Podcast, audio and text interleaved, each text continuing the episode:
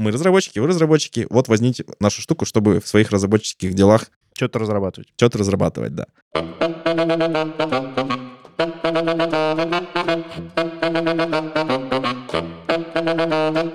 Всем привет! У нас сегодня 18-я чпуля, это которая после 17 идет. У нас сегодня в гостях Алексей Долгушев, и с вами Миша и Лева. И, и Миша. И Миша, и Лева. Все эти люди. Кто эти все эти люди? Вот. Э, Я на всякий случай ничего не говорю, чтобы люди подумали, Да, что это при- вы- вымышленный гость. Никто больше не пришел. А, да, да. Мы, мы, мы подумали, что надо имитировать голоса просто. Так мы гораздо больше гостей сможем позвать. Леш, классно, что ты приехал к нам из Новосибирска. Я на концерт Мьюз приехал. Это будет считаться Не- product не- к нам, Нет, я приехал к вам. потому что к нам билеты дешевле, чем на Мьюз. Ну, в целом, да, но тоже не дешево. как бы, да. А расскажи о себе чуть-чуть. Я Алексей Долгушев. Я основатель агентства HR-маркетинга. Я специально его не называю деврелом, чтобы вот э, борцы за чистоту не пришли и не покарали меня. Если в двух словах, я чем занимаюсь большую часть времени, я помогаю технологическим компаниям, с недавнего времени не только им, становиться более заметными в профессиональной среде, чтобы люди хотели у них работать. М, Вот. И удивительным образом обнаружил, что эта история очень глубоко переплетена с э, всякими, культурными штуками, которые внутри компании есть. Потому что ты не можешь просто кричать о себе на каждом углу, что, ребята, приходите ко мне, потому что когда они придут, они увидят, что Не так. что не так, да, и а, одна из отличительных особенностей, что во всей этой движухе очень быстро э, булшит всплывает. Смысл в том, что когда компании пытаются добиваться своей заметности через переукрашение, короче, очень легко свою репутацию испортить в том плане, что все будут знать. Это кто доктор Хаус говорил, что pe- people talk, короче, люди болтают друг с другом, поэтому все очень быстро по сарафанному радио, ра- радио Глаздор не просто так появился. Вот именно, да. Самая моя последняя любимая история с Глаздора, это которую я у вас послушал про Valve. Я прям сходил, проверил эти оценочки. Блин, реально там про Там, токсичность э, очень круто, да. Засада, да. Да, очень круто. Да, потому что мы готовились. Да. Короче, э, история про э, заметность для профессионального сообщества, она один из возможных способов ее добиваться, это когда твои собственные сотрудники, там, такие же инженеры, как те из внешнего мира, которые пока у тебя не работают, они идут в тот самый внешний мир и рассказывают какую-нибудь историю о том, что с ними приключилось внутри компании в профессиональном плане. Типа, вот мы такие задачи решаем, а вот что мы поняли в процессе, вот чему мы научились. И вот такой получается диалог между инженерами с твоей стороны, с инженерами с той стороны, и конечная его цель — это чтобы со- создать образ компании, который конвертируется в какие-то корыстные штуки. Надо тебе кого-то нанять, ты такой, ребята, я та самая компания, которая такая клевая. То есть я правильно понимаю, что это работает успешно потому, что напрямую не продается это все. То есть не продается, вот мы такие классные, флажочек подняли, мы там супер айтишные, мы там супер гибкие, все классное. То есть мы продаем это через позитивные, через позитивные истории. Из опыт других людей. Да, ну, то есть, типа, потому что там незачем, как бы, незачем врать, тебе никто не продает, тебе рассказывают историю. Ты понимаешь, что там классно, и, образно говоря, ну, чувствуешь, что хочешь там работать. А не просто что приходит человек, всучивает там листовку, давай к нам, давай к нам. Ну вот не совсем так, на самом деле. ловит. А. Самое удивительное, что вот всучивание, оно тоже работает. Ну, то есть... Да б-. Бывает, нет, вот, сенсация всучивания работает. Короче, штука про Деврел, она про выстраивание взаимоотношений с внешним миром в долгую, потому что в большом информационном потоке вот сегодняшнего дня все очень быстро обесценивается, что ты рассказал. Мгм. То есть ты позвал своих ребят, они просто сорвали овации, устроили фурор своими историями, что они первые в мире, там, не знаю, запилили блокчейн, когда это еще не было мейнстримом. Все жутко порадовались, прошел месяц, все забыли, всем плевать, никто не помнит. То есть У история... блокчейн уже. Ну, типа того. История про DevRel — это история про то, что тебе регулярно систематически М. и синхронизированного по всем каналам нужно поддерживать какой-то образ. Там, ну, я сейчас опять немножко в сторону ухожу, что очень частая проблема, когда у людей есть силы, деньги, энергия для того, чтобы э, регулярно о себе что-то рассказывать, но есть некоторый рассинхрон, что каждый отдельный эпизод, он какой-то новый образ компании формирует М. то ли они все гибкие, то ли они все быстрые, то ли они все бизнесовые, то ли они все хардкорные инженеры. Непонятно. И даже при неоднократном столкновении с какими-то историями про эту компанию у человека складывается впечатление, что ровно в счете я ничего про них не Типа, знаю. вы- вы- я знаю, что они кто? часто светятся, да. Это ребята, у которых короче, Язык подвешен. Да-да-да, они ходят, и они вообще непонятно, работают или нет, потому что вот регулярно их встречаю на конференциях, они что-то рассказывают. Ну, обратная сторона получается довольно грустная, если так вот подумать, да? То есть, если нет Да. единого... Да-да-да. Нет вот эта системности, типа, вот Нет, это- Это, я не да. знаю, наверное, у меня профессиональная деформация, я, у меня высшее образование математическое, поэтому мне везде мерещатся какие-то Надо закономерности. было с этого и начинать. Да, а а я еще всегда рассказываю, как я машинное зрение программировал. Про закономерности мне там, как мы для себя в агентстве сформулировали, что есть минимальный набор критериев, без которых не взлетит. То есть максимальный он сколько угодно большой, может быть, там, в зависимости от специфики, от ситуации, Мгм. каких-то потребностей. Но вот то, без чего точно не заведется, а если заведется, то заглохнет, это вот первое, что история про внешнюю заметность, она должна быть регулярной, потому что все очень Мгм. быстро забывают. Во-вторых, она должна быть синхронизированной вот в том смысле, что я до этого говорил, что каждый отдельный эпизод должен органически дополнять все то, что люди и так уже про тебя знают. Он не должен создавать у них чувство диссонанса. То есть вот они знают, что ты, не знаю, твои инженеры, они с бизнес-майндсетом, как сейчас модно Мгм. говорить, что они вот прям придумывают фичи, и это прям вот круто, да. Третья штука, она очень спорная. Мы каждый раз насчет нее переживаем, что, может быть, мы что-то не так делаем, но а, вот в наборе минимальных критериев для того, чтобы поехала, третья штука, она про изменение фокуса и про пользу в мире там, слушателей, зрителей и вот этих вот ребят, аудитории, на которую ты Ну, работаешь. Типа что-то отдавать надо. То есть, да, да, если ты рассказываешь про то, какой ты клевый, то who cares? Ну, то есть, ну да, там, типа, если ты пришел э, там из какой-нибудь большой компании, из Силиконовой долины, э, долины все с радостью Окей. придут тебя послушать, Ты за руку с выходишь, тобой подержаться, Ты да. такой выходишь, я работаю в Гугле, у меня зарплата 500 тысяч долларов, а вы Да, нет. в день, и да. уходишь. Да, да, да, да. И все такие, Нет, «Не, ну, самое удивительное- быть тобой, конечно. Нет, самое удивительное, что часть людей, они такие покивают, что круто, мы видели этого человека, детям своим будем рассказывать, да. Ну, то есть это такой эффект встречи знаменитости. То есть в инженерном мире полно Но это знаменитостей. не тот которые- эффект, который хотелось бы у компании получить от своих как бы, выступлений своих сотрудников. Да, и Типа, то есть история про пользу, она очень тяжелая с э, мировоззренческой точки зрения, что, ну, особенно тяжело с непривычки. То есть вот я, типа, бывают такие отдельно взятые выдающиеся ребята, инженеры, которые начали чем-то подобным интуитивно заниматься какое-то время назад. Типа я уже сто лет пишу на Хабр. Типа я уже очень много статей на Хабр написал, вот я там в рейтинге, но проблема в том, что все мои статьи, они вот про меня.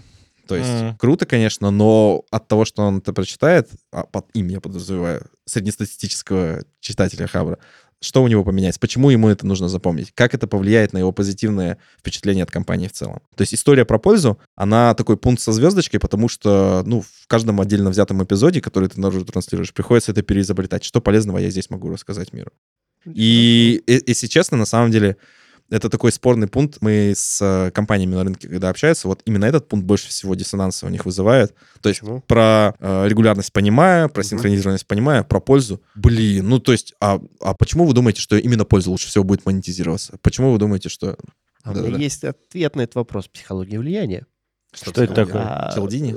Да, да, да. Там же один из инструментов психологии влияния это типа создать, у- дать что-то ну, бесплатно, достаточно дешево, так, чтобы у человека появилось ощущение того, что ты классный, и он тебе Да. на самом деле что-то должен в ответ. Он как минимум заинтересуется тобой, то есть у него будет это в голове сидеть. запомнит. Мне кажется, это сквозная Чел- история, например, штуки про нетворкинг от, как его, «Никогда не ешьте в одиночку». Да, Мгм. мы, мы, кстати, Ферраци. про, про психологию влияния хотели отдельный выпуск записать. Я думаю, мы запишем его. Да. Да, это интересная тема. То есть а, вот про нетворкинг я неспроста вспомнил, потому Мгм. что а, вот эта вся история про DevRel, HR-маркетинг, как угодно это не назови, это что-то типа нетворкинга, когда вместо того, чтобы свои личные персональные Мгм. сеть контактов выстраивать, ты выстраиваешь сеть контактов на уровне компании. То есть вокруг тебя есть нетворк лояльных людей, Мгм. которые могут чем-то быть тебе полезны, но для этого тебе в первую очередь нужно быть для них полезным. Это необходимое условие, без которого все разломается. Да, не путайте с достаточным условием. Ну, математика рулит, да. Да. И первое вот удивительное открытие было, что недостаточно просто захотеть и начать что-то делать, а нужны какие-то вот э, критерии, которым соответствовать для того, чтобы поехало.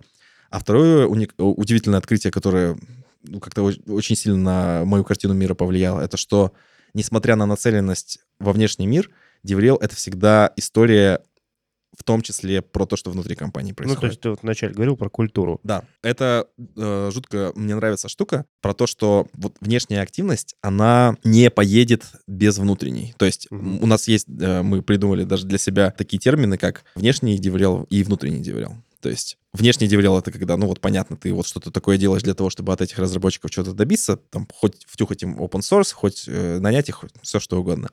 А внутренний деврел — это то, что внутри компании у тебя происходит, для того, чтобы вот эта внешняя история, у нее было топливо. То есть, Мгм. чтобы эта махина куда-то поехала, она на чем-то должна. То есть, можно раз выпнуть людей выступать, можно два отправить их писать статьи, но после этого, ну, а он скажет, ну, нет, типа, мне надоело, устал, все. То есть, история про внешний... Да, история про внешний набор активностей держится на истории про внутренний, в том смысле, что вот у тебя внутри компании есть разработчики, делай relations с ними тоже. То есть это история про... То есть если ребята, например, рассмотреть сценарий про выступления на конференциях с точки зрения того, что вот я выступил, ко мне потом подошли, я их собрал контакты, всех захантил, там, втюхал им наше ПО и так далее. Где взять таких людей внутри компании, которые будут выступать? Они, ну вот как-то с неба волшебным образом падают. Можно взять их с внутренних выступлений. То есть Мгм. есть в рамках обмена Вот это экспертизой интересно. между разными командами, департаментами и так далее, э, там так называемые внутренние метапы, где люди приходят и просто рассказывают, что они решали для того, чтобы люди из других команд, коллеги могли переиспользовать их решения. Мгм. Берешь это выступление, и ну, это что-то типа воронки получается, что на верхнем уровне количество людей, которые с коллегами, с которыми не страшно готовы делиться, оно там N. Э, Из этих людей во внешний мир готовы выступить чисто психологически, там, N. На 5. ну, Десят. ди- На ну, 10. ну, по-всякому бывает там, да, в районе 20%. Ну, это средняя по больнице абсолютно бессмысленная цифра. И из этих людей, которые выступают во внешнем мире, хорошо выступают, еще меньше. Да. И к цели приведут еще меньше. Ну, то есть вот такая вот воронка получается. Но для того, чтобы на второй уровень, который, типа, в принципе, начать наружу выступать, стабильно, мы же говорим про регулярность, про системность, чтобы стабильно попадали новые люди, чтобы был поток, нужна выстроенная система внутри компании по обмену знаниями. То есть если внутри компании заведено, что все сидят по своим углам, никто ни с чем не делится, с чего вы взяли, что они будут готовы с внешним миром этим делиться? Слушай, это вот все на самом деле звучит, смотри, очень интересно. То есть у тебя достаточно гармонично все получается. То есть там у тебя есть системность в, в самом подходе, у тебя там вороночка выстроена, внутренняя, внешняя. И у меня только один вопрос возникает. Возможно, ты на него хотел попозже ответить, но мне прям на языке вертится капец. А, а для каких вообще это компаний нужно? Потому что вот построить воронку с такой конверсией звучит как несколько сотен человек в штате как минимум. А, и, то есть, ну, Отличный вопрос, да. и- и, Мгм. и второй вопрос. Я из, из тех, кто микрофон, когда ему дали, на конференции по четыре вопроса задает. Следующий. Да-да-да. Да, вот. А, ну, просто они очень связаны, мне кажется. А почему они этим должны заниматься, а не какими-то другими каналами? Ну, достижения цели, там, людей, не знаю, там, в штат э, привлекать. Два вообще суперских вопроса. Я даже не знаю, с какого начать. Оба мне сильно нравятся. Второй, наверное, проще, в том смысле, что ни зачем. Ну, то есть ответ очень простой. Типа, почему именно этим, не почему. сейчас поясню. Речь идет о том, что... серебряная чпуля. Да-да-да, пока. до свидания. А, На самом деле, а, DevRel, HR-маркетинг, все эти штуки, они довольно дорогие. С точки зрения стоимости времени тех людей, которые вовлечены внутри компании. Там вот воронку, все это делать, там го- готовить статьи, выступления, мероприятия. А, Это дорого. И это имеет отложенный эффект, Мгм. там, несколько лет. Поэтому с точки зрения а, решения сиюминутных задач там в том же найме, например, гораздо эффективнее, ну, там, услугами внешнего или внутреннего HR воспользоваться. Мгм. То есть либо агентство какое-то позвать, либо внутреннего HR, и вот они будут сидеть, пылесосить LinkedIn, ну, как обычно это происходит чтобы нанимать людей. Тут история в другом. Подстава в том, что активность про добывание заметности во внешнем мире, она существует ровно начиная с того момента, как существует твоя компания. То есть, если ты существуешь, ты не разорился, ты вот продолжаешь что-то делать, значит, у тебя кто-то работает, возможно, ты сам, а, возможно, кто-то еще, и эти люди, они болтают. То есть они там пошли выпить пиво и рассказали, как у них на работе. И это складывает у их собеседников какое-то впечатление от тебя, что это прекрасное место, что это ужасное место, что это не пойми какое место. То есть Мгм. история про публичную заметность, она существует автоматом, исходя из, как следствие из факта существования В компании. зависимости от того, хочешь ты этого Да, нет. да, да, да. И самое лучшее, что ты можешь сделать, это взять это под контроль. Почему именно этот инструмент? Потому что если ты не будешь это делать, то получишь непредсказуемый результат. Мгм. Мгм. Терпимо это? Ну, терпимо. Ну, то есть... Для каких-то компаний это на самом деле не критично в том смысле, что, э, ну, вот, ну вот, э, особенно для маленьких, то есть обо мне никто не слышал, ну, ничего страшного. Мгм. То есть вот я позвал человека, я хочу его нанять, он обо мне не слышал, я ему рассказал о себе, и все круто. Ну, этого хватит. Да-да-да. Вот, то есть в целом проблемы нет. Но даже такой сценарий, он не исключает вероятности того, что что-то плохое, ну, вернее, не- неконтролируемое плохое вырвется. И оно будет происходить вне зависимости от того, что ты о нем думаешь. Смысл в том, что, возможно, тот ущерб репутационный, который ты получишь, он будет достаточно небольшой, и тебе легко будет от него оправиться.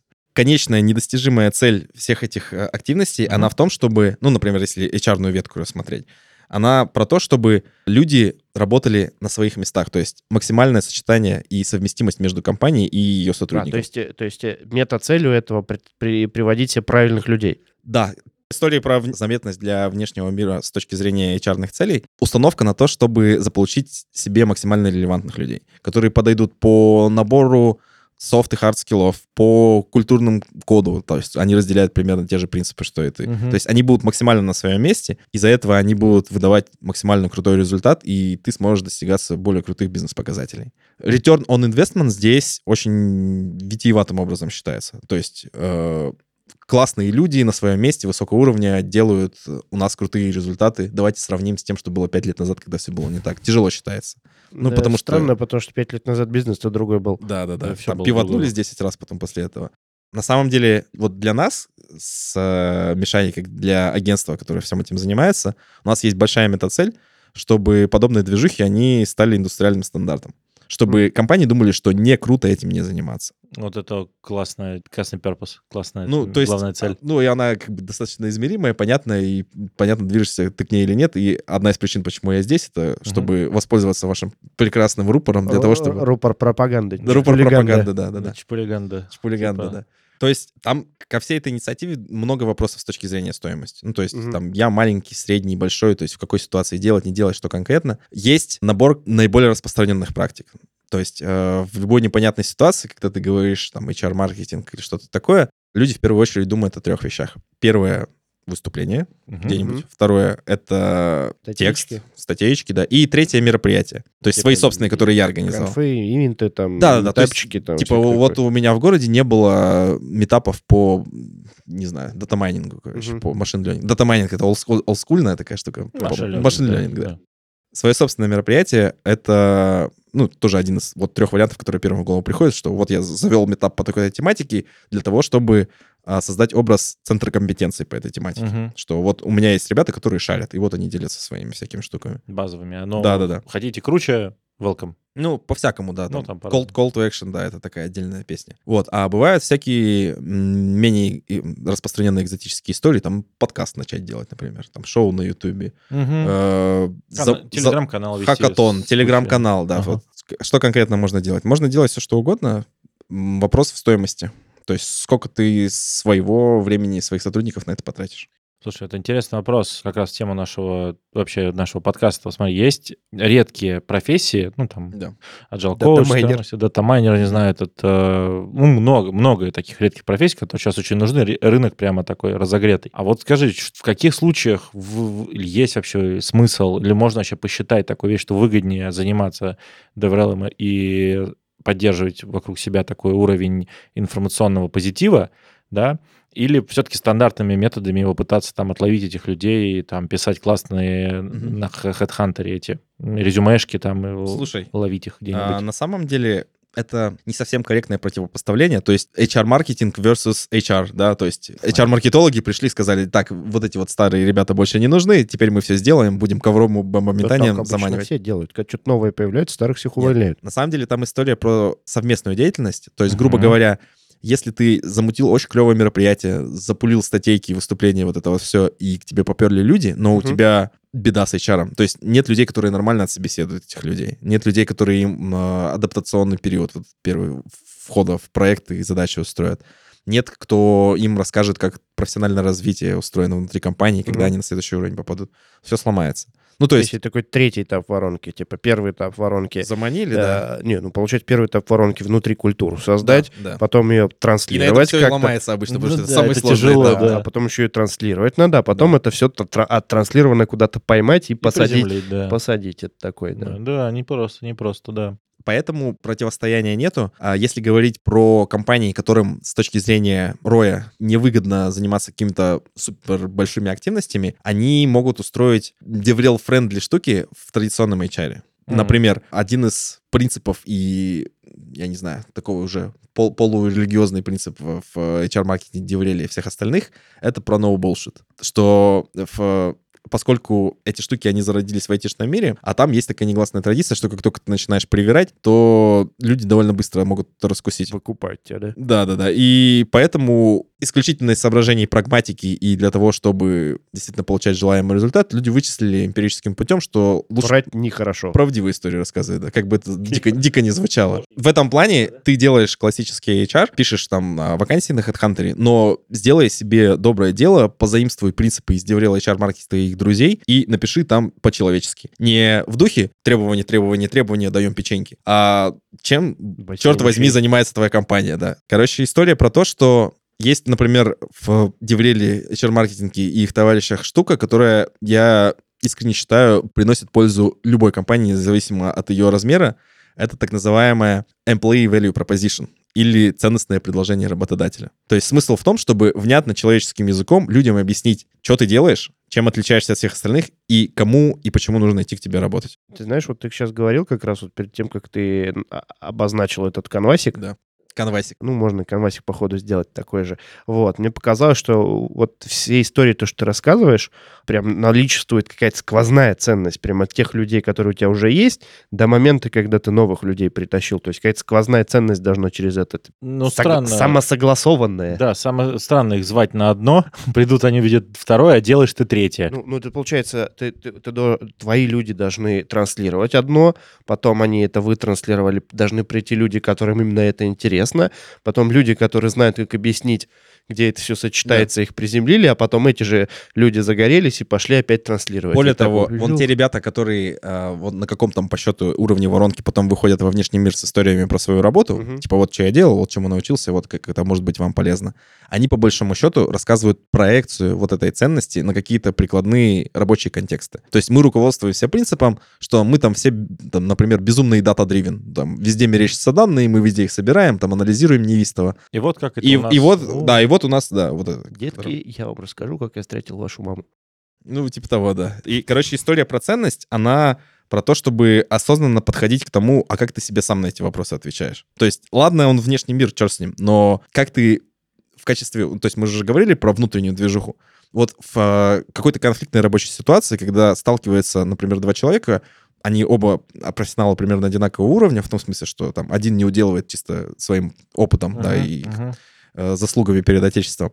И вот они поспорили о чем-то, что, окей, вот эту рабочую задачу нам как решить. И вот эта ценность, о которой мы говорим, это инструмент для разрешения этого конфликта. То есть Как там. нам сделать так, чтобы было лучше для, ну, типа, как достичь этой ценности, сделать ее лучше, а не Да, как есть нам мы друг друга, все тут да. собрались, мы Мгм. договорились, мы знаем, мы осознанно это для себя сформулировали, что мы придерживаемся вот таких-то принципов. Мы их транслируем наружу, или это секрет, мы никому не транслируем, но они есть. Мы так работаем. Это там видение оснований, Ну, no основателей, да. их про- проекция там во внешний мир, да, как говорят. Или это просто исторически подобрался такой коллектив, который вот этих принципов придерживается. Мы чисто статистически можем посмотреть, то, что так, так чаще всего происходит. Сейчас давай сделаем так же. Это инструмент для того, чтобы с работой своей справляться последовательно, консистентно, как модно говорить.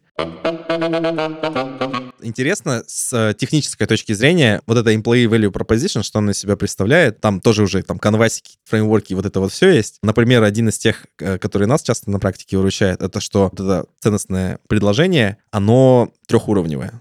Все как э, учил наш дедушка Саймон Саймон, Синик? Саймон Синик, да. Синяк. Да-да-да. Вот, Синий что снег, да. есть какая-то вот штука, Why? которая отвечает на вопрос, а зачем мы все это вообще Мгм. делаем? Самое сложное, ну, то есть это тяжело ответить. То есть там, мы хотим быть лидерами рынка. О, Зачем вы хотите? Ну да. Чтобы Это как? заработать много денег. Да, Как- да, это да. как вы Вот, достигнете? и да? эта штука, она очень хороша с прагматичной точки зрения, с, в том смысле, что она очень легко в голове застревает.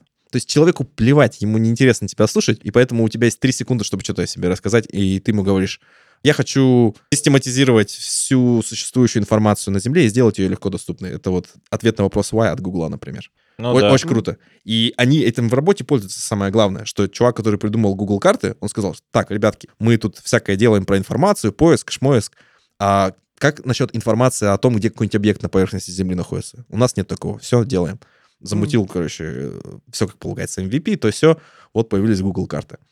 То есть э, это не плакатик на кухне, что, ребята, там, вы держитесь, там, мы за все хорошее против всего плохого. Это инструмент для принятия решений в рабочих ситуациях. Пу- высокоуровневая путеводная звезда. Типа того, да. Потом, как учил Синик, это на среднем уровне бьется на уже как именно образом, каким образом мы этого добиваемся на принципы. Какими путями? Да, там, да, да. То есть, окей, мы собираем и систематизируем всю существующую информацию, мы Google. Что конкретно это имеется в виду? То есть, как мы это делаем? Ага. И дальше на самом третьем уровне это во что конкретно это выливается с точки зрения преимуществ для той целевой аудитории, на которой мы работаем. Втюхиваем свой софт, вот какие преимущества следуют из э, UI и how. Нанимаем, вот какие здесь. Делаем еще что-то третье, вот какие здесь. Штука очень здоровская с точки зрения само, самосознания, то есть Мгм. вообще понимать, как мы сами работаем. И, и раз уж она есть, мы для себя ее поняли, сформулировали, то, ну, давайте, если уж мы знаем, что, ну, это получается такое простое уравнение. Во-первых, у нас есть вот это ценностное предложение, мы сами для себя его э, сформулировали. Во-вторых, у нас есть потребность регулярно синхронизированно вкладывать некий один и тот же месседж в те эпизоды, которые во внешний мир уезжают. Так давайте сложим первое и второе, и именно ценностное предложение и сделаем той историей, которая, во-первых, отражает нашу Месседжем, суть, да? да, а во-вторых, она будет звучать для того, чтобы у людей складывалось впечатление о том, мы вообще за компания. То есть зачем каждый раз изобретать велосипед, придумывать, что- а что сегодня мы такого интересного расскажем, чем если взять а, ценностное предложение и упаковать его в какой-то конкретный контекст. Мгм. То есть вот пошли ребята, которые там пилят бэкэнд, короче, окей, давайте посмотрим, что у них по с точки зрения наших принципов вот этого всего. Что они такого вкладывают? Ну, то есть это вот та самая, тот, получается, стержень, который... Да. Вот эту консистентность выступления, что не Да. каждый раз, как ты говоришь, о чем-то разном они говорят, а это все в единую... Это может быть выступление о разном, Да. но в итоге об одном. Да, самое удивительное, что конечный результат, он максимально может быть, ну, ну, не то что непредсказуемый, а вот я пошел э, делать какую-то историю во внешний мир, оттолкнулся от того, что я вот какие у нас принципы есть, и ушел в какие-то дебри. А если на конечный результат посмотреть, то очень сложно сопоставить, что это именно вот Конечно, про принцип идет. Да, потому что Но вот при- отправная нету. точка, да, Мгм. отправная точка, она все равно есть, и этот кусочек пазла, он будет все равно вот близко к сердцевине, для того, чтобы не- ну, как это сказать, Э, есть такая метафора, там, не знаю, картинка, визуализация, что каждый раз, когда ты во внешний мир выбрасываешь какой-то артефакт о себе, там, статью, выступление, мероприятие, что угодно, это такой кусочек пазла. Люди смотрят на эту картинку, и у них складывается какое-то впечатление. И вот если вот этой синхронизированности нет, то это рандомно, сколько угодно далекие от- друг от друга кусочки. А если есть вот этот посыл про ценностное предложение, то есть какое-то ядро, и вокруг него детальки достраиваются. Леш, слушай, ну ты рассказал на самом деле много интересных инструментов про, собственно, что можно там тексты писать, что можно там выступления делать. А, и вот еще на самом деле интересно, может быть, есть еще какие-то вещи, вот особенно там, вот, внутри компании, что такого поделать, чтобы это все раскачать, растормошить, развертеть. Это тот подставной вопрос про сообщество сейчас, да? Это за домашний заготовка. Домашняя Помнишь, мы заготовка. репетировали? да, да. Ну, на самом деле, без шуток, история про сообщество, она каждый первый раз, наверное, всплывает, когда люди начинают заговаривать про DevRel HR маркетинг их друзей. А, В том смысле, что это история про заметность. То есть, Мгм. либо ты э, делаешь какое-то свое собственное сообщество, организуешь его, либо участвуешь активно в жизни каких-то уже вокруг тебя. Ну, то То есть, есть, там, внутреннее сообщество сейчас имею в виду или внешнее, или вообще все подряд? внешне, внешне, внешне. То есть, Мгм. э, когда ребята из разных компаний собираются и разговаривают на какие-нибудь профессиональные темы, там, про Мгм. программирование, то все, там, тестирование и так далее. Да, и эта история, она э, с точки зрения механики, как она вообще э, функционирует, это очень похожая история на то, как про воронку мы говорили чуть раньше, Мгм. что если ты хочешь, чтобы снаружи какая-то движуха происходила, то озаботься, пожалуйста, тем, чтобы внутри что-то такое было. М. То есть история про сообщество — это всегда штука про обмен профессиональными знаниями. То есть он не обязательно в том же самом формате может происходить. То есть ребята, когда выходят во внешний мир и делают сообщество, они там делают там метапы, слеты какие-то там, бывают завтраки, там, а-ля... А, э, agile завтраки, да. Да, да. Да, зна- слышал такое, да. Вот, и это не обязательно значит, что если ты делаешь во внешнем мире, э, там, Да, условно, да, да. agile завтраки, не У значит, что нас они коллеги внутри должны agile быть. баню делают. Прекрасная идея. То есть смысл в том, что внутри компании существование инструментов по обмену экспертизой, накоплению экспертизы по тому, чтобы ее передавать дальше в соседние отделы или самому себе в будущем, когда ты все Мгм. забудешь, это такие дрожжи сообщества. То есть, грубо говоря, э, внутренние сообщества — это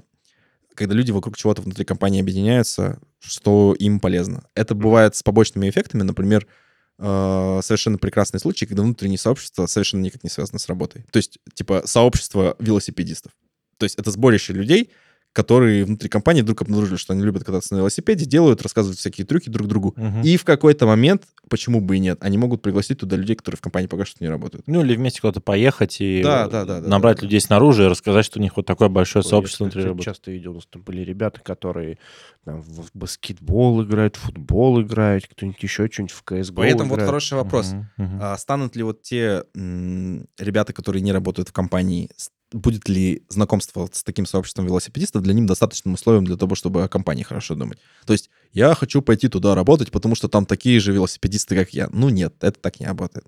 Это будет скорее дополняющим фактором, Мгм. что там люди, ну, которые мне близки по духу, я их понимаю, а если у нас еще профессиональные интересы перес- пересекаются и то, как мы на жизнь смотрим с точки зрения принципов принятия решений в рабочих ситуациях, то вообще отлично. Ну, он заинтересуется, человек. То есть, как минимум, услышит о тебе в другом Опять же, разделе. психология влияния, там лайкинг есть принцип такой, что ты типа похож на меня, потому что ты тоже велосипедист. А потом Ну тебе да. проще э, принять все остальное. А, Есть тоже совершенно прекрасный побочный эффект от непрофильных профессиональных сообществ. Ну, их профи- профессиональными сложно назвать, от непрофильных сообществ. Там вот те же велосипедисты, не к вечеру упомянутые. Что это источник для, как это правильно сказать, а, топлива для сарафанного радио. Мгм. То есть вот у этих людей, которые приходят к тебе в клуб велосипедистов, у них есть жены, мужья, братья, сестры и все остальные, и они слышат такой компании, что она, в принципе, в природе существует. И потом, когда возникнет контекст, что типа, слушай, а я вот тут э, подумываю, а там, не присмотреться ли более пристально вот к такой компании, ты что-нибудь о ней знаешь? Ну, что-то слышал, да. Мгм. Что-то хорошее слышал там, вот так вот. То есть даже, даже не профильные, даже не профильные сообщества, они могут стать источником внешней заметности. Ну, опять же, э, если иметь такие прагматичные, реалистичные ожидания от них. Замутил клуб велосипедистов, теперь все фронтендеры Самары пойдут ко мне работать. Но нет, так не работает. Но там должно же быть бескорыстно, это что, вся, вся штука. То есть, ты же не должен это делать Но, там... но- но это не должно быть единственное, что ты сделал. Да. А, на самом деле, э, вокруг э, Деврел HR-маркетинга и их друзей я частенько наталкиваюсь э, на споры относительно корыстности и бескорыстности мотивов. Мгм. В том духе, что, ну вот, сообщество — это про пользу для сообщества, про обмен экспертизой, про знания, поэтому вы своими грязными руками про продажу им чего-нибудь, найм или что-то, прям даже не думайте сюда соваться, мы вас отхлестаем линейкой. Ну, то есть в духе так- такого идеализма. А те, которые пытаются своими грязными руками залезть, они такие, да вы что, да вы знаете, кто за это все платит, Там, вы, пора бы и честь знать. И вот они спорят, спорят до хрипоты. А на самом деле они, спо- они находятся на э, разных уровнях, но в одной и той же конструкции, в одном и том же здании, вот как раз того ценностного предложения. То есть одни просто вон там наверху про миссию, вот про это все, а другие внизу про прагматичные земные интересы. Мгм. И одно является продолжением другого. Хоть пир- пирамидой Маслоу это назови там в приложении, в контексте Мгм, э, проекции на какие-то там менее глобальные, чем жизнь вещи, там типа работа, профессиональное развитие.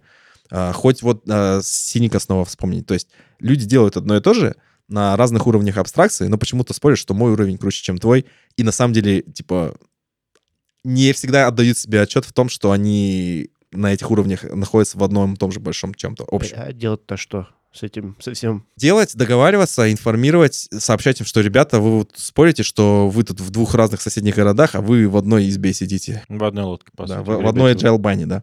Да. И как бы тут речь идет о том, чтобы у людей было более осознанное отношение, они видели более, чуть более широкую картину в том смысле, что каким именно образом каждый из них полезен второму, с кем они пытаются поспорить. Мгм. То есть вон тот прагматичный, он, ну, правда, за все платит, как бы, и поэтому вполне естественное ожидание, что у него будет какой-то return on Так, investment. вот за чей бюджет мы пиццу заказываем. типа того, да. Мгм. да, Она вот. же не просто так появляется, так чпонько появилась. Каждую Не. пятницу в 5 часов кто-то приводит А. 60 пиц. Вот. А те, которые наверху, они тоже правы. Ну, то есть, если у тебя не будет вот этой гуманитарной составляющей, ради чего это все задумано, Ну, то это... лидеров, идеалистов, да. Да, да, да. То есть это превратится все в, ну...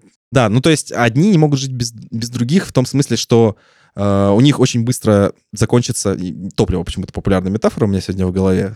Схватился за первое попавшееся слово. В том смысле, что вот э, внешняя и внутренняя движуха, они неразрывно связаны. И если ты сосредо- сосредоточишься только на внешней, то у тебя очень быстро закончится то, что ты наружу можешь поставлять. Типа вот ракета, когда летит, вот у нее первая, вторая, третья ступенька. Если первая, ну, типа, первая ступенька тебя не довела до определенного Да. уровня, то сорян, ты дальше падаешь вниз. Да, есть еще, кстати, обратный эффект, что если ты, такое тоже иногда бывает, сосредотачиваешься исключительно на м, достижении, доставлении пользы э, людям внутри компании и делаешь relations только с девелоперами, которые у тебя вот внутри, да, Мгм. великий могучий русский язык, как мы сегодня его...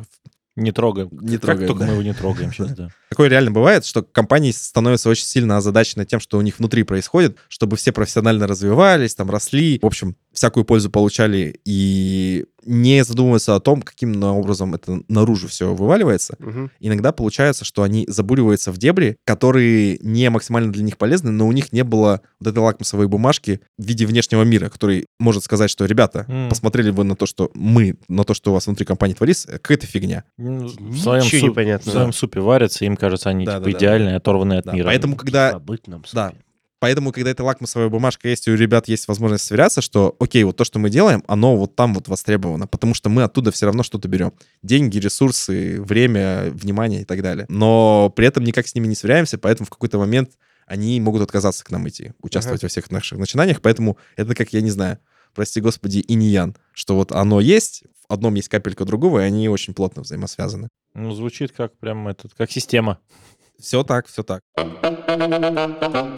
С чего начинать? Начало всегда оно в том, чтобы честно себе ответить на вопрос, готов ли ты сознательно каким-то образом повлиять на то, как внешний мир тебя воспринимает. Это не обязательно значит то, что завтра же нужно идти и какую-то профильную конференцию в своем городе организовать, потому что вот хочу создать образ центра компетенции на этот счет. Может начинаться с малого. Там, в том, чтобы у себя, черт возьми, на сайте внятным языком написать, что ты делаешь. А нас. Напиши по-человечески на сайте, напиши по-человечески в вакансиях. Просто договорись со всеми заинтересованными лицами, что когда доводится лично в оффлайне с кем-то разговаривать про свою компанию, то что конкретно мы говорим. Мгм. То есть не просто импровизируем о том, как космические корабли бороздят просторы Agile, а что, что Мгм. конкретно, да, что Мгм. мы делаем. Как гигиена получается, такое Да-да-да. типа общение. То есть начни с осознанного отношения к самому себе. Вот это самый первый шаг. Возможно, он хронологически не первый, потому что он сложный и занимает время. Ну, то есть реально для того, чтобы самому в себе разобраться и внятно сформулировать вот все эти вещи на трех уровнях, как мы обсуждали, я ни разу не видел, чтобы это меньше трех месяцев, например, занимало. Ну, нар- нормально. Ну, то есть честно себе ответить, черт возьми, что мы за компания. Ну, то есть, казалось бы, что может быть проще, но вот нет. Я искренне считаю, что этот инструмент, он доступен вообще всем. Что, во-первых, он всем доступен, во-вторых, он всем принесет пользу, кто им воспользуется. Вопрос только в том, сколько они времени на это потратят и хватит ли у них терпения. Ну, то есть там вы вот говор- мы говорим, что минимум три месяца, ну, бывает там и год, и там, и сколько угодно времени. То есть это может занять в зависимости от миллиона всяких субъективных и рациональных факторов. А как это все ускорить? Тут на самом деле, как ни странно, работают всякие модельки, инструменты про культурные изменения внутри компании. По большому счету, как ускорить, это вопрос можно переформулировать, как ускорить культурные изменения Мгм. внутри компании. Как ускорить изменение майндсета или развитие майндсета внутри компании. Легче от нам этого- нужен отдельный выпуск про культурные Да. изменения. Легче Да, от этого не да. стало, потому что это все очень такие скользкие. Хотел их назвать высокие материи, но они скорее скользкие, чем высокие. Там что, Высоко и скользко. Срав- Сравнил падать. зеленое и длинное, да. Короче, от того, что удается выхватить ассоциации, метафоры с э, миром культурных изменений, легче не становится, но, по крайней мере, пополняется инструментарий. То есть, Мгм. окей, мы видели, как эти штуки работают в, в несколько другом контексте, ну, давайте попробуем для своих красных целей здесь тоже использовать. Проблема с мотивацией по приколу в контексте э, деврела HR-маркетинга и друзей в том, что она очень быстро выгорает.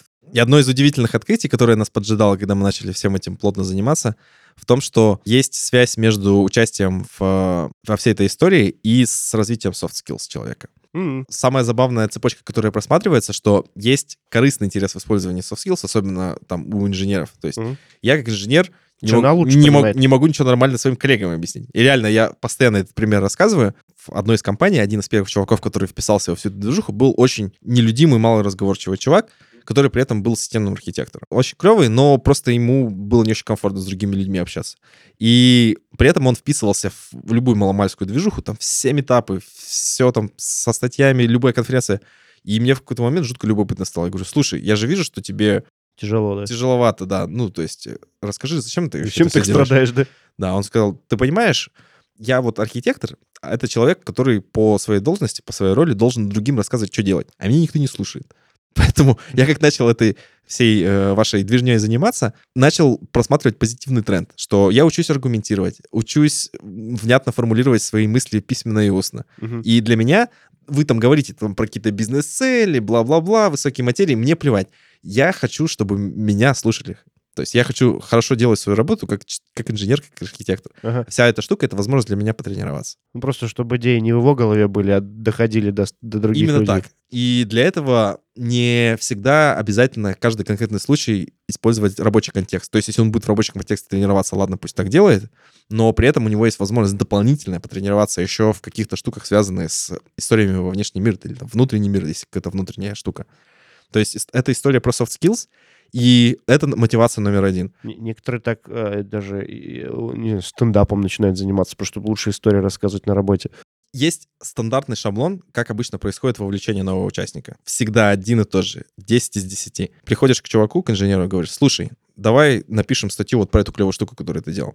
Он говорит, не думаю, что это кому-то интересно. Нам нужно сначала закончить, чтобы собрать метрики. И третье, там, ну, варьируется, а- обычно сводится вариация на тему «не думаю, что это кому-то интересно». Говоришь, окей, а что насчет soft skills? Начинаешь это обсуждать, выясняется, что soft skills ему все-таки нужны, потому что, кстати говоря, тоже есть всякие разные мод- модели. Прекрасная модель, э, модель Дрейфуса. На самом деле Дрейфусов, потому что там два брата было. Э, История про профессиональное развитие где угодно. Мгм. То есть чуваки придумали там в 70-е или когда в 20 веке для авиапромышленности, что э, любой пилот в каждый момент времени находится на одном из пяти уровней профессионального развития Мгм. условно говоря, джуниор и там вот где-то супер крутан. Как это понять? В том числе по hard soft скиллам. И в какой-то момент hard скиллов перестает хватать для того, чтобы на следующий уровень подняться. Ну, Мгм. это всего лишь модель, она может как бы превратно трактовать объективную действительность, но тем не менее, Как любая модель. да, в какой-то момент перестает хватать только hard скиллов. И поэтому нужны софт скиллы, в том числе и эта активность тоже, она является возможностью в них потренироваться. Мы как раз недавно записывали выпуск про hard soft скиллы и как раз рассказывали, что на самом деле soft скиллы очень долго и тяжело качать. Вот-вот. И это надо Поэтому, прям- если есть дополнительная возможность в этом поупражняться, пожалуйста, воспользуйся ей. И этот аргумент а, чисто статистически самый убедительный обычно. Мгм. То есть тем, на кого не сработало по приколу, история про софт-скиллы довольно часто вкатывает, что, блин, и правда, пожалуй, займусь своим профессиональным развитием. То есть Мгм. некоторым образом есть корреляция между тем, что ты участвуешь в девреле, HR-маркетинге и остальных, и таким образом способствуешь своему Просто, типа, профессиональному профессионал развитию растешь, в своей а, прямой специальности. То есть это есть некоторый такой конфликт. А, Там бывает такое популярная шутка, что вот я сейчас вместо того, чтобы работать, пойду статейки писать, и Мгм. вместо А. профессионального программиста стану профессиональным писателем статей. Я этого не хочу. А, Речь идет о том, что развитие а, в том, чтобы систематизировать информацию и грамотно доносить ее до внешнего мира, в твоей основной профессии тебе поможет. Ты хотя бы лучше поймешь, ты что делаешь. Да, потому что неминуемо ты так или иначе столкнешься с э, необходимостью доносить информацию о своей работе кому-то еще, кроме себя. Это, И- кстати, частая тема. Вот мы как там, тре- ну, типа, тренинги ведем, как-то нам нужно тоже доносить информацию. И в любом, вот любой ну, тренер-учитель, он всегда знает, что чтобы что-то людям рассказать, ты сам должен это очень хорошо по полочкам разложить, иначе никто тебя никогда не поймет. Это, кстати, один из критериев э, успешного деврела HR-маркетолога или вот какого-то из их товарищей, что э, до тех пор, пока он сам этого ничего не делает, Мгм. ему, ну, сильно меньше будут верить. Пока То он есть, сам не выступает. по- ну, т- э, там, Ну, условно. не, не- там не нужно быть человеком-оркестром, который и пишет, и выступает, и организует, и все делает.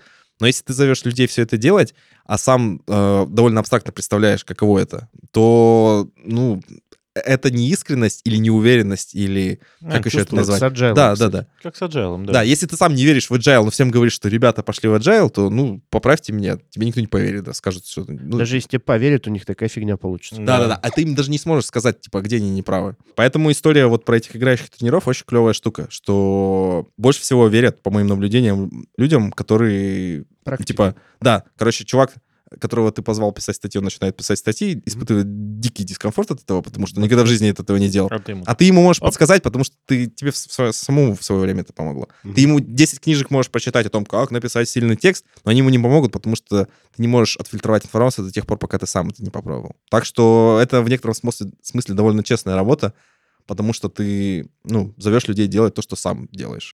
Слушай, Леша, спасибо. На самом деле очень интересно ты складно, самое главное, рассказываешь, потому что для тех, кто сегодня вот наш выпуск слушает, многое будет новым, потому что DevRel, например, ты сегодня рассказал, что это такое. Самое главное, что ты наконец рассказал, зачем это, как это вообще влияет на компании, где оно может быть полезно и для каких компаний. Ты мы об этом тоже поговорили.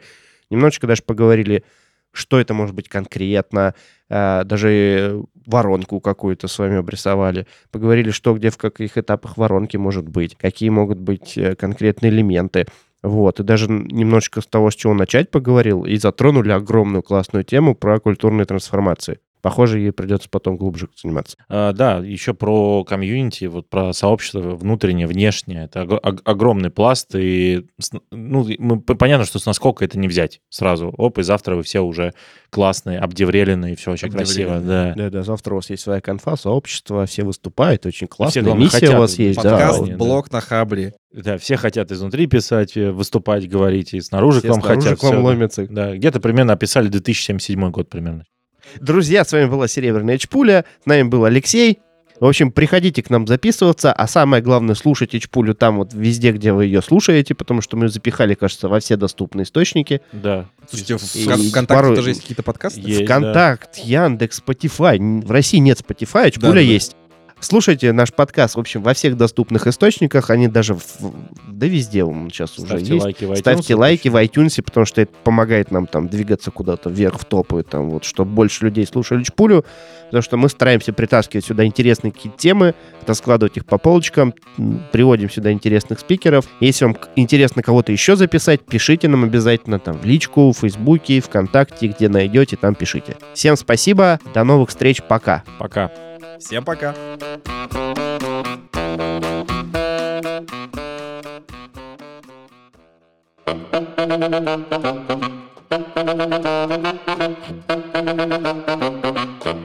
Thank you.